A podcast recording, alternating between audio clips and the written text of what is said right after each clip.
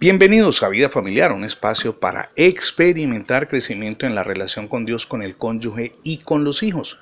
Comparto con usted el título para el día de hoy. Sea auténtico. ¿Qué sabe usted acerca del arte de la autorrevelación? O en otras palabras o términos, el ser auténticos. Todo comienza con Dios. Dios se reveló a su vida y a la mía por medio de los profetas, por los textos que leemos en las escrituras.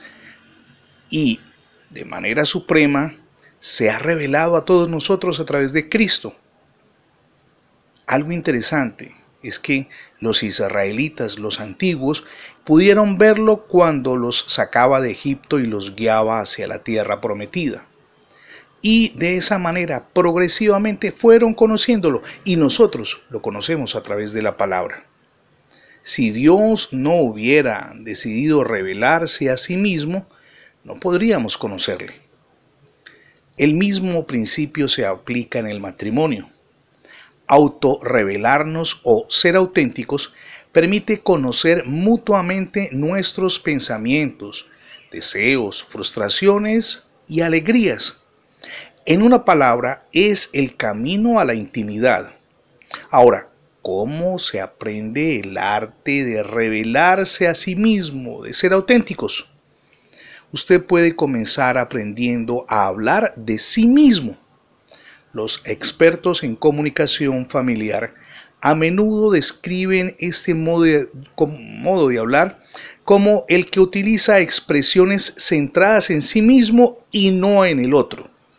Por ejemplo, decir yo me siento frustrado porque no vas a ir conmigo a la cena de cumpleaños de mi mamá es muy diferente a decir me has desilusionado otra vez porque no vas a ir a la cena de cumpleaños de mi mamá.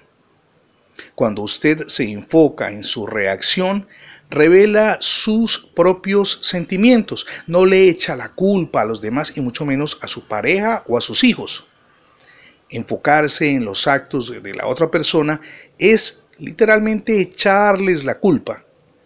Las declaraciones centradas en mí, es decir, en nosotros mismos, genera ante todo un ambiente tendiente al diálogo, porque reconocemos que estamos fallando quizá. Las que están centradas en la otra persona, cuando yo le señalo a mi cónyuge, a mis hijos, casi que generan un ambiente de discusión porque les estoy echando la culpa. Piénselo por un instante. Podemos cambiar en nuestra relación con Dios, pero también con la familia. Apropiese, mi amigo y mi amiga, de la gracia de Dios. Dios nos perdona y además de ofrecernos una nueva vida, nos garantiza la eternidad.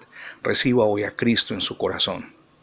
Si desea leer muchos más contenidos acerca de nosotros, ingrese en internet Revista Vida Familiar, sencillísimo, Revista Vida Familiar.